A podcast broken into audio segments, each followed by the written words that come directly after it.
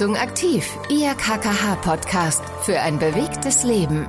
Herzlich willkommen zurück bei unserem Podcast Achtung aktiv. Zusammen mit der KKH sind wir wieder unterwegs. Noch nicht, noch sitzen wir, Dieter Baumann und ich, Laura Zacharias, und wir freuen uns, dass ihr wieder eingeschaltet habt. Wir sind ja neulich eine Runde gelaufen, Dieter, zusammen und ähm, das wollen wir natürlich auch fortsetzen. Wir wollen ja dranbleiben, darum geht es ja auch. Und ähm, heute wollen wir uns ja mal so ein bisschen über die Ausrüstung unterhalten. Wir sind jetzt mal einmal gelaufen und haben Spaß Spaß dran gehabt und was braucht man jetzt eigentlich? Jeder braucht seinen ganz individuellen Laufschuh. Und da lohnt sich die Mühe zu suchen und zu testen. Und es gibt Gott sei Dank, äh, die, die Lauffachgeschäfte, die bieten so einen Service an. Also mein Ratschlag, geht zu einem Lauffachgeschäft, lasst euch anschauen, lasst euch eine Ganganalyse machen, das wird mit einer Kamera aufgenommen. Da sieht man dann auch, der Fuß ist schon was ganz Spezielles, bei jedem anders und jeder braucht einen anderen Schuh. Und äh, das lohnt sich allemal. Und wenn man mal so einen Schuh gefunden hat, so ein, ein, ein, auch eine Schuhleiste sozusagen. Es unterscheidet sich ja auch von, von Marke zu Marke, von, von, von äh, ähm, äh, Ausgabe des Schuhs zu Ausgabe des Schuhs. Es ist zum Beispiel auch so, dass viele Nachfolgermodelle vom gleichen Schuh eine andere Leiste haben. Und plötzlich wundert man sich, dass man ganz anders im Schuh steht. Und äh, diese Dinge sind dann so Erfahrungswerte im Laufe der Jahre, aber ganz wichtig, lasst euch beraten. Und dann braucht man eigentlich zunächst mal, sage ich ganz salopp, gar nichts. Man kann mit einer Jeans zum Laufen gehen, mit einer Winterjacke, mit einem T-Shirt, ganz egal. Allerdings stellt man dann fest, dass so eine Jeans schon auch unbequem ist zum Laufen. Und dann ist man ganz schnell bei eben einer Läuferausrüstung. Es sollte ja komfortabel sein, leicht sein. Man sollte auch dran denken, dass man schwitzt. Und da gibt es natürlich die ganz unterschiedlichsten und mittlerweile auch ganz tolle Textilien, dass man zwar schwitzt, aber man merkt es gar nicht. Ja, das stimmt. Äh, das kann ich bestätigen. Also mit Jeans äh, habe ich das jetzt noch nicht ausprobiert. Ich habe es aber schon mal gesehen tatsächlich. Leute, die mit Jeans gelaufen sind. Ich muss sagen, äh, ich könnte mir bequemeres vorstellen. Also ich glaube, ich probiere es nicht aus. Ja, wobei äh, in der Not äh, ich bin schon öfters mit Jeans gelaufen, weil äh, es gibt bei mir einfach so, ein, so eine Regel, ich laufe eigentlich jeden Tag. Ich lasse mich nicht aufhalten. Weder durchs Wetter, noch durch meine Stimmung, noch durch den lieben Gott. Äh, und auch nicht, wenn ich meine Laufsachen vergessen habe. Also es gibt ja, das macht mir dann nichts, dann laufe ich trotzdem, laufe ich in Jeans. Ja? Äh, und, und da gab es schon in, meiner, in meinen vielen Jahren als Läufer auch Gelegenheiten, wo ich im Wald mit Jeans und, und ganz normaler äh, Daunenjacke gelaufen bin und die Leute haben mir hinterhergeschaut und es war mir wurscht. Ein Tipp von mir, Selbstbewusstsein beim Laufen, egal wie ihr ausschaut, Hauptsache laufen. okay, also ich glaube, so groß ist die Not dann äh, bei vielen unserer Hörer jetzt wahrscheinlich noch nicht. Aber auf jeden Fall schon mal ein guter Tipp. Es geht auch in Jeans. Und insgesamt, ich sag mal, man sollte sich vielleicht doch die ein oder andere wetterfeste Kleidung ja zulegen, damit man sich nicht vom Wetter demotivieren lässt, oder? Ja, und ich wiederhole mich, aber es ist einfach fantastisch, welche Kleidung wir mittlerweile haben und welche wetterfeste Kleidung wir mittlerweile haben. Also ich laufe jetzt wirklich schon einige, einige Jahre, viele Jahre. Und äh, ja, am Anfang, mein Gott, mit dicken Baumwollhosen und, und, und dicken Trainingsjacken und, und wenn es ein bisschen geregnet hat, war es patschnass und am besten hast du dann ausgezogen, weil das Ding wurde auch noch schwer. Das ist ja heute nicht mehr so. Heute haben wir ja Kleidung, das ist fantastisch, die spürt man nicht, die sind funktionsfähig, man wird überhaupt nicht nass. Es gibt Mützen, es gibt Handschuhe, es gibt wirklich alles und da spielt das Wetter eigentlich wirklich keine Rolle mehr, vor allem kein Hinderungsgrund. Außer Schuhe mit Spikes. Die habe ich mir noch nicht gekauft. Also bei Glatteis, da bin ich noch vorsichtig. Ansonsten bin ich voll bei dir. Also diese Regenjacken, das war auch wirklich eine der besten Käufe äh, der letzten Jahre bei mir. Eine gute, regenabweisende, aber trotzdem atmungsaktive Jacke, weil seitdem macht mir Laufen auch bei Regen Spaß. Und ähm, was, äh, es wird ja jetzt Frühling, was mir auch so ein bisschen auffällt. Ich weiß nicht, vielleicht kannst du da ja auch noch ein bisschen mehr zu sagen. Es gibt ja auch so zwei Typen. Ne? Es wird jetzt wärmer. Wir sind jetzt ja langsam im Frühling. Und du wirst es auch merken, wenn wir jetzt ein paar Mal laufen gehen. Was bei mir als erstes passiert ist, kurze Hose. Das ist bei mir die erste Regel, sobald es über äh, den Gefrierpunkt geht, so ungefähr an den Beinen, das stört mich dann. Da brauche ich eine kurze Hose. Es gibt ja auch Leute, die laufen sogar im Sommer mit langer Hose. Wie kommt das? Gute Frage. Nächste Frage. Nein, weiß ich nicht. Also bei mir ist es ähnlich. Ich laufe äh, sehr früh auch mit kurzer Hose. Ich finde das auch sehr angenehm. Da kann es auch ein bisschen kühl sein. Das mag ich sowieso, äh, dass ich eher gefühlt zu Hause glaube, hm, es ist ein bisschen kühl so kleide ich mich eigentlich zum Laufen, weil man ja dann meistens nach fünf oder zehn Minuten, man kommt dann ins Schwitzen und dann, äh, wenn man sich schon daheim so angezogen hat, dass man nicht friert, dass einem warm ist, dann wird es einem beim Laufen auf jeden Fall warm. Und das vermeide ich immer, indem ich immer so einen, einen, so einen kleinen Hauch, es ist eigentlich zu kalt. So laufe ich los und dann ist es am Ende genau richtig. Also nach zehn Minuten ist man warm, dann hat man so Betriebstemperatur und dann äh, spätestens dann würde ich dann diese Jacke, die ich dann zu viel anhabe, auch ausziehen. Aber ich gehöre auch zu den Menschen, die eher mit kurzer Hose laufen. Oben bin ich sehr lange mit Langarm unterwegs und äh, hier vielleicht auch ein, ein, ein kleiner Hinweis dann auch schon auf die Sonne. Also wenn es geht, wenn es richtig pralle Sonne gibt, dann bleibe ich in Langarm, einfach weil ich die Sonneneinstrahlung auch nicht mag. Also äh, ich bin zwar ein Hitzeläufer, mir macht Hitze nichts aus, aber Sonne. Sonne bin ich ein bisschen allergisch, habe gern dann eine, ein Cappy auf oder irgendwas am Kopf und vor allem immer Langarm, äh, weil ich mich irgendwie schützen will. Aber ansonsten bin ich ein luftiger Läufer. Ich äh, weiß, dass ich eben schwitze und ich glaube, alle schwitzen und alle kommen irgendwie auf Temperatur und dann ist es nicht verkehrt, locker leicht bekleidet zu sein. Nicht zu wenig, auf keinen Fall, aber auch eben nicht zu viel, sodass man schon nach zehn Minuten so schwitzt, dass man die Jacke ausziehen muss. Das ist, macht auch nichts, dann bindet man sich das um die Hüfte, aber kann man sich ersparen. Oh ja, und das ist total nervig. Es gibt nichts Nervigeres als eine Laufjacke, die man sich schon nach fünf Minuten umbinden muss und die dann immer rutscht. Also ich glaube auch, da ist dein Hinweis gut, lieber ein bisschen zu wenig anhaben und dann ist man hinterher froh. Wobei zur Laufjacke, muss ich sagen, hatte ich jahrelang die gleiche Einstellung. Und dann hatte ich ein Erlebnis, äh, und zwar ähm, da war ich noch aktiver Athlet und ich habe auch immer gedacht, nee, eine Jacke um die Hüfte, das mache ich nicht. Das ist nicht professionell. Und dann war ich in Afrika, in Kenia und lief mit einer großen Meute afrikanischer Läufer. Und in Afrika ist es so, es ist morgens, wir haben immer um 6 Uhr morgens trainiert, es ist sehr, sehr, sehr kalt. Äh, ist ja auf Höhe, ist ja auf 2500 Meter Höhe waren wir. Und da hat man einfach Jacken an, weil es ist fast 0 Grad. Und in dem Moment, wo in Afrika dann die Sonne auftaucht, dann wird es in einer Viertelstunde warm, richtig warm. Und dann hat man das immer nicht so quasi abpassen können und alle afrikanischen Weltklasseläufer haben ohne nachzudenken die Jacke ausgezogen, sich um die Hüfte gebunden und sind da damit sozusagen schleuderte die Jacke von links nach rechts und schlapperte rum und die Jungs sind ihr Tempo weitergelaufen und seit dieser Zeit sage ich mir immer, liebe Leute, geht auch mit schlappernder Jacke an der Hüfte, kein Problem. Und seither mache ich das wie selbstverständlich. Könnt ihr ja mal ausprobieren. Also das hat mich überzeugt. Fühlt man sich auf jeden Fall wie ein Kenianer. Jetzt ist doch schon mal sehr gut zu wissen, dass das in anderen Ländern auch nicht so, nicht so pingelig gesehen wird vielleicht. Was mir bei Ausrüstung natürlich noch einfällt, ähm, ich bin dann irgendwann ja auch Opfer dieser vor uns gerade liegenden Uhr geworden. Also letztendlich kann ich jetzt aus, aus meiner Sicht sagen, wenn man sie einmal hat, dann guckt man auch immer drauf. Deswegen vielleicht jetzt auch gerade für die Laufeinsteiger.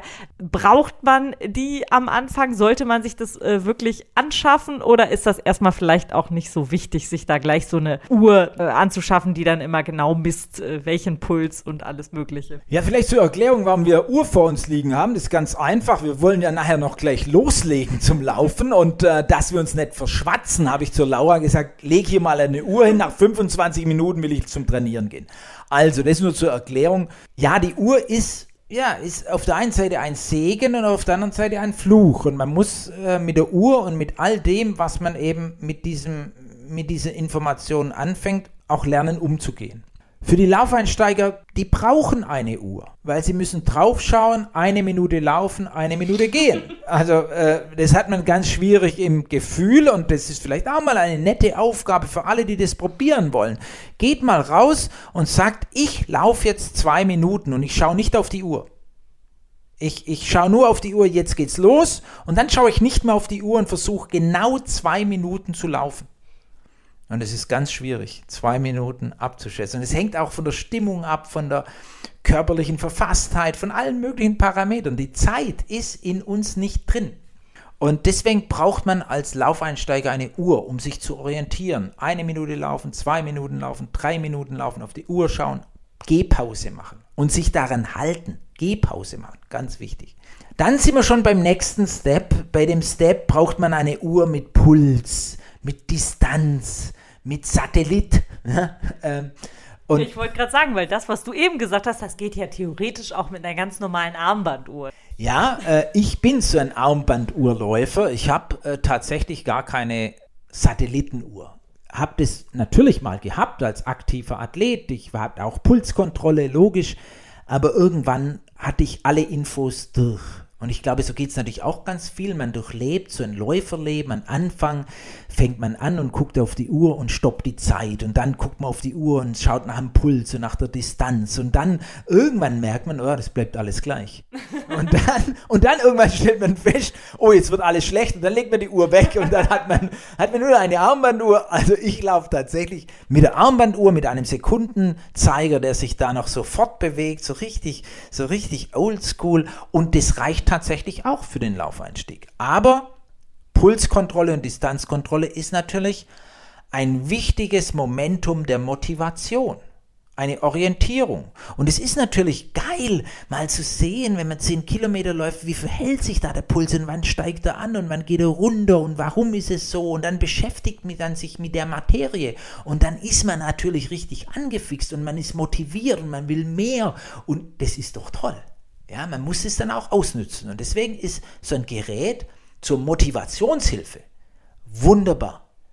Kaufen, nehmen, benutzen, sich freuen, das ist was Schönes, ja, weil das ein Teil davon wird von seinem Hobby und deswegen äh, kann ich das auch nur unterstützen. Äh, das ist als Begleitung sinnvoll, wertvoll und ich glaube sogar wertvoll im Sinne der Motivation. Das als allererstes. Kann ich auf jeden Fall bestätigen, was du sagst, weil wenn man dann wirklich auch Fortschritte sieht, ne, weil diese Uhren heutzutage, die speichern ja auch deine Aktivitäten, dann siehst du, wow, jetzt bin ich schon so und so viel Kilometer im Jahr, schaffe ich dieses Jahr kenne ich ganz viele, die dann sagen, schaffe ich dieses Jahr mal 1000 Kilometer zum Beispiel zu laufen. Ne? Das ist ja dann auch eine Motivation, Kilometer zu sammeln und dran zu bleiben. Natürlich sollte man es da wahrscheinlich auch nicht übertreiben, aber dass man dann zumindest auch mal weiß, okay, wenn ich wirklich regelmäßig laufe, dann kommt da echt was zusammen. Das finde ich immer toll zu sehen. Ja, bei 1000 Kilometer im Jahr hat man noch nichts übertrieben. das nur so am Rande, ja, also da ist noch Luft nach oben. Aber äh, das ist mir klar, Laura, dass du mehr hast, äh, äh, aber wie gesagt, es geht nicht nur um die schiere Anzahl, sondern was auch schön ist zu sehen, und das ist, äh, finde ich jetzt klar, ich blicke da natürlich dann auch mh, genauer hin, wenn Menschen ganz regelmäßig trainieren, dann passiert ja Folgendes, man kann ja sogar den Trainingszustand am Pulsverhalten ablesen.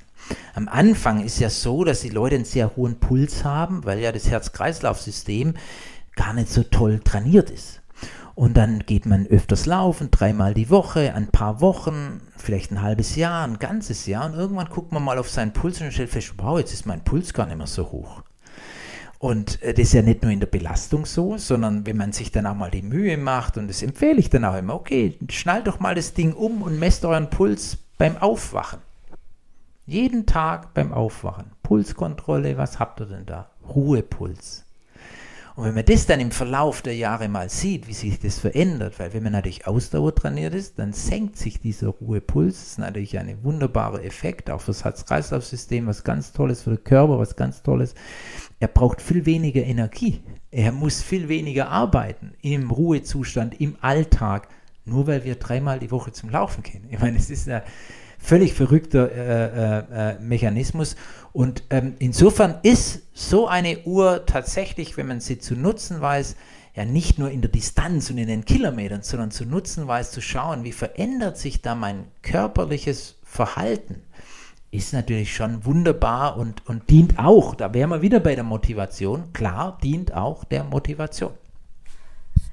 Ja, und wenn man dann immer noch eine Ausrede hat, ähm, warum man nicht zum Laufen gehen sollte, fällt mir jetzt beim Thema Equipment natürlich noch ein. Ich denke mal, der ein oder andere von unseren Zuhörerinnen und Zuhörern hat ja vielleicht auch Kinder und muss auf die eigentlich aufpassen und sagt sich so, okay, nee, heute Nachmittag geht's nicht mit dem Laufen. Aber ich meine, da gibt es ja heutzutage, das sieht man ja draußen, da gibt es ja auch schon Lösungen. Ne? Also kleine Kinder mitnehmen ist ja eigentlich kein Problem mehr. Nein, also tatsächlich ist es so, es gibt äh, ja allen, allen, alle Arten von äh, ähm, Gerät, Gerätschaften, Wegen, äh, Kinderwegen, Baby-Jogger. Äh, äh, und da erinnere ich mich wirklich immer wieder gerne daran, also äh, als unsere Tochter ganz, ganz klein war, äh, ein Jahr alt, dann haben wir uns auch einen Baby-Jogger angeschafft. Es war damals tatsächlich einer der ersten Modelle. Das war ja, man muss ja zurückgehen in die, in die, in die 90er Jahre und ich habe ja mit dem Laufen begonnen, Anfang der 80er Jahre, da hat man sich ja noch versteckt beim Laufen. Ja, da gab es einen, einen Lauftreff am Waldrand, weil die Menschen ja sich gar nicht zeigen wollten, dass sie laufen. Ja, da waren ja Läuferinnen und Läufer waren ja die etwas äh, Verschrobenen, die Gestörten, ja. äh, und, und, und ja, man, man fuhr dann mit dem Auto an den Wald ran und lief dort im Geheimen, weil man das nicht, ja, vielleicht auch nicht zeigen wollte. Und wir sind ja eine Riesenentwicklung des Laufens, äh, hat das Laufen genommen. Wir sind Volkssportart, wir, wir, wir, wir machen Urban, Urban Running in der Stadt und, und, und gucken uns Schaufenster an. Ja? Also muss man sich mal vorstellen, wenn wir das gemacht hätten in den 80er Jahren, die hätten uns verhaftet. Ja? Also äh, insofern äh, weiß ich auch noch, als dieser Babyjogger auf den Markt kam, das war dann wirklich sagenhaft. Ich komme aus Blaubeuren, Blaubeuren auf der Alp, ja. Und dann bin ich in Blaubeuren mit so einem Babyjogger gelaufen. Also, da haben die Leute gedacht, die, also jetzt ist er völlig, jetzt ist er völlig durchgeknallt. Äh, aber ich konnte mir das erlauben, weil ich, klar, jeder wusste, ja, das, das, ja, das ja, muss das ja machen, Leistungssport. Und ich sage ja ganz im Gegenteil, das müssen all die machen, die nicht Leistungssport machen, die wenig Zeit haben, die Kinder und Laufen verbinden müssen. Und, und deswegen kauft euch ein tolles Gerät, setzt euer Kind rein und ihr werdet mal feststellen, das Kind hat so viel Spaß, dass ihr das Doppelte trainiert, weil, weil das Kind so einen Spaß hat. Ja? äh, äh, man darf es nur nicht übertreiben. Ich habe es dann auch schon erlebt, dass, dass manche Menschen dann ihre Longruns gemacht haben, drei Stunden. Äh, drei Stunden muss jetzt ein Kind nicht im Babyjogger sitzen, würde ich mal sagen, aber so eine, eine halbe Stunde, eine Stunde, dann hat man selber was gemacht, das Kind ist zufrieden und da gibt es ja wirklich alle, alle Arten von Gefährten, die man kaufen kann, vom Leichtrollrad äh, bis ja, zum bisschen mehr Widerstand hat man schon ein bisschen mehr Krafttraining gemacht. Das auf jeden Fall. Und man sieht ja an deinen Kindern, der Sportlichkeit hat es auf jeden Fall nicht geschadet. Ne? Also es motiviert ja vielleicht auch die Kinder dazu, dass Laufen zum Alltag gehört. Also das glaube ich ja ohnehin. Ähm, es ist der alte Spruch ist das, wir, also die Eltern, sind die Vorbilder der Kinder. Wir Erwachsene leben vor, was unserem Leben gut tut und das Kind schaut sich das ab und sagt, das tut dem Leben gut, unserem Leben gut. Äh, und, das ist ja auch vielleicht äh, der Grund, warum wir in unserem KKH-Lauf eben nicht nur Erwachsene am Start haben wollen. Wir wollen alle am Start haben. Äh, wir wollen die Bambinis am Start haben, die sind noch sechs Jahre alt und jünger. Natürlich könnten wir jetzt darüber diskutieren, ist es sinnvoll, wenn die laufen, aber die laufen ja nur 200 Meter. Es geht uns darum, dass die merken, wow, das, das ist toll. Ja, 200 Meter laufen, an der Startlinie stehen, auf die Plätze ne, und so und dann runterzählen und die Eltern stehen da und die Oma ist da und dann laufen die 200 Meter. Es geht ja nur um das Erlebnis. Und, und dann haben wir Schülerläufe, die gehen bis 1000 Meter. 1000 Meter ist perfekt für Schüler. Da müssen die keinen Dauerlauf machen. Da können die in der Schule sich vorbereiten. Klassenweise wird zum Teil vorbereitet. Dann kommt die ganze Klasse und dann wird da gelaufen. Das ein, das ein Gemeinschaftserlebnis. Darum geht es. Und ich sage immer, ja, Vorbild sein. Und wenn man mit dem Babyjogger sozusagen läuft und das Kind merkt, wow, das Laufen gehört bei meinen Eltern dazu, dann wird es ganz sicher auch Sport probieren. Und es geht nur ums Probieren. Einfach nur mal versuchen Und wenn nur bei 50 Prozent der Funke überspringt, dann haben wir doch schon viel erreicht. Ja, und bei mir ist jetzt zwar ohne Babyjogger, aber zumindest der Funke übergesprungen, dass ich jetzt sage, Dieter, wollen wir heute eigentlich auch noch ein bisschen laufen? Ja, also unbedingt, absolut. Vielleicht nur ein kleiner Tipp für, für alle Familien, die äh, zuhören, Väter, Mütter. Die KKH unterstützt sie ganz individuell mit einem KKH Familienpaket. Einfach mal reinklicken www.kkh.de. So, und jetzt ab zum Laufen. Laura. Perfekt, dann mache ich die Laufuhr jetzt mal wieder um. So, wir sind wieder auf der Strecke. Wir wollen ja gleich wieder in die Praxis übergehen. Haben schon viel über Equipment so ganz theoretisch gesprochen. Ich, Dieter, habe ja noch relativ frische Schuhe. Aber natürlich kommt auch hier der Tag, an dem ich diese Schuhe entsorgen werde müssen. Äh, woran kann ich das denn eigentlich merken? Also ich sag mal, wenn es weh tut, ist es ja wahrscheinlich schon zu spät, oder? Ja, ich hatte jetzt ja schon die Befürchtung, dass du sagst, ich habe ziemlich neue Schuhe, wenn ich auf deine Schuhe blicke. ja, meine Schuhe sind erstens mal nicht geputzt. Genau, daran liegt Ja, ich bin ein, ein Läufer, der die Historie des Schuhs mitnimmt in den nächsten Lauf, ja, sozusagen. Äh, und trotzdem, man erkennt natürlich, den Verschleiß oder die Materialermüdung beim Schuh, wenn man sich mal die Mühe macht, den Schuh genauer anzuschauen und nur mal die Sohle betrachtet, nicht die Sohle von unten, sondern von der Seite sozusagen, dann sieht man dort im Lauf der vielen Laufkilometer Risse. Ja, ja. Und je mehr Risse, umso ermüdeter das Material. Das heißt, äh, dann wird es auch Zeit, Schuhe neu anzuschaffen. Oder aber das Obermaterial beginnt zu reißen. Und im Übrigen, meistens ist auch das Obermaterial das, das zuerst kaputt geht und dann die Sohle. Das ist eigentlich gut, weil die Sohle ist ja das, was wir brauchen zum Laufen, was uns ja schützt. Und insofern das sieht man auch sehr häufig, wenn das Obermaterial mal beginnt, spröde zu werden, auch dann ist es Zeit, einen Schuh zu kaufen und es ist noch nicht zu spät, was die Sohle und die Dämpfung und die Führung des Fußes betrifft. Insgesamt sollte man ja sowieso wahrscheinlich nicht nur ein Paar Schuhe haben, oder? Ja, das empfehle ich wirklich, das ist richtig. Äh, ich sage immer, der Fuß darf sich nicht an den Schuh gewöhnen. Es ist ja ein Training und Training heißt, für alle Muskelgruppen eine Aufgabe.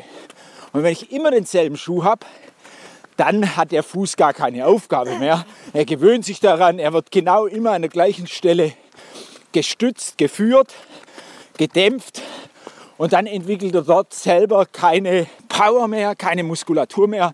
Und es ist schlecht. Also das heißt, zwei, drei Paar Laufschuhe. Jede Einheit ein anderer Schuh. Dann hat der Fuß bei jeder Einheit eine andere muskuläre Aufgabe. Vielleicht hat man es ja auch gehört. Wir haben ein bisschen geschnauft, denn es ging ganz schön bergauf und ich bin jetzt ganz schön ins Schwitzen gekommen. Es ist ja jetzt gerade im Frühling so eine Zeit, wo man eigentlich so ein bisschen zwischen den Stühlen schwebt, klamottentechnisch beim Laufen. Hast du da einen Tipp? Bei solchen Temperaturen wie heute, Sonne scheint, aber eigentlich ist es kalt was ziehe ich da an? Ja, wobei, du hast die Frage fast schon selber beantwortet. Wir sind ins Schwitzen gekommen, ne? Ja. Genau, beim Laufen kommt man ins Schwitzen. So ist es. Ich meine, meine, das ist jetzt auch was ganz Persönliches und da gibt es eigentlich kein richtig, kein falsch. Ne? Äh, der eine fühlt sich, der ist verfroren, der muss immer was anziehen, immer eine Schicht mehr. Die andere ist immer in Wallung und Hitzen muss ich weniger anziehen. Ich gehöre äh, sozusagen zur zweiten Gruppe. Ich ziehe mir eigentlich immer eine Schicht zu wenig an. Zu Hause habe ich immer beim Loslaufen, beim vor dem Laufen sozusagen das Gefühl, mh, hm, ist ein bisschen frisch. Und dann laufe ich los und nach fünf Minuten, wow, genau richtig. Und dann kann es auch mal den Berg hochgehen, wie gerade eben. Dann passt es bei mir auch noch. Wobei, ich schwitze jetzt auch schon. Also, äh, aber ich möchte keine Lage missen, weil ich habe wenig Lagen an in den Übergangsphasen Herbst, Frühling, Zwiebel, Zwiebelprinzip, mehrere Lagen und die Entscheidung, wie viel Lagen, die muss jeder selber treffen. Ja, und damit hast du ja auch schon beantwortet die Frage, die ich dir natürlich jetzt gestellt hätte, was man denn so braucht an Kleidung, also schon mal mehrere Lagen, Paar Schuhe, wenn man sich jetzt auf einen Lauf vorbereitet, wie so den KKH-Lauf. Was sind sozusagen die Basics, die ich mir auf jeden Fall kaufen müsste? Zwei Paar Schuhe mindestens? Naja, um beim KKH-Lauf teilzunehmen, nein, da würde ich sagen, das ist ja ein Impuls, das soll ja ein, ein, Weck, ein Aufwecken sein. Das heißt, äh, wenn man teilnehmen will am KKH-Lauf, braucht man ein paar Laufschuhe. Äh, dann empfehle ich natürlich, man läuft dort engagiert, man kommt ins Schwitzen, deshalb leichte Kleidung. Was man dann vielleicht noch haben, wenn man es braucht, eine Uhr. Es geht nicht um Wettkampf, es geht nur zur Selbstkontrolle. Und wer es noch besser will, klar, kann noch ein bisschen schauen, wie ist denn mein Pulsverhalten. Aber es sind alles Anschaffungen, die der Laufeinsteiger, um es einfach mal zu probieren, nicht braucht. Stichwort Uhr. Auch ich als Athlet damals, ist ja schon eine Weile her, hatte auch immer eine Uhr dabei. Klar, ich wollte mich kontrollieren. Und tatsächlich habe ich mal in einem Trainingslager die Uhr vergessen. Oh nein. Die Stoppuhr, meine Armbanduhr. Ich, hab, ich hatte überhaupt nichts dabei. Und damals gab es noch kein Handy. Also auf dem Handy war auch keine Uhr und keine Stoppuhr. Und dann war die große Frage, was kann ich tun? Fällt das Training aus, ja, weil keine Uhr da ist? Und dann bin ich in so einen Kiosk gegangen und habe mir so einen Wecker gekauft. So einen Reisewecker. Ja. Und da war auch ein Sekundenzeiger drauf. Und dann habe ich den Reisewecker immer vor mein Apartment gestellt, bin zur vollen Minute losgelaufen. Und wenn ich wieder zurückgekommen bin, habe ich direkt auf die Uhr geschaut und hatte eine exakte Zeitangabe. Also es geht immer. Und Irgendwo gibt es immer eine Uhr. irgendwo gibt es immer eine Uhr. Und ganz ehrlich, manchmal ist es auch schön, ohne Uhr, ohne Kontrolle, einfach so zu laufen. Jo, das war eine schöne Runde. Wir sind richtig ins Schwitzen gekommen. Wir hatten aber die richtige Kleidung dabei. Und äh, Dieter, damit wären wir ja vielleicht auch schon bei unserem kleinen KKH-Schlusssprint. Fass doch nochmal zusammen. Laufequipment, Laufkleidung. Was braucht man da als Einsteiger wirklich?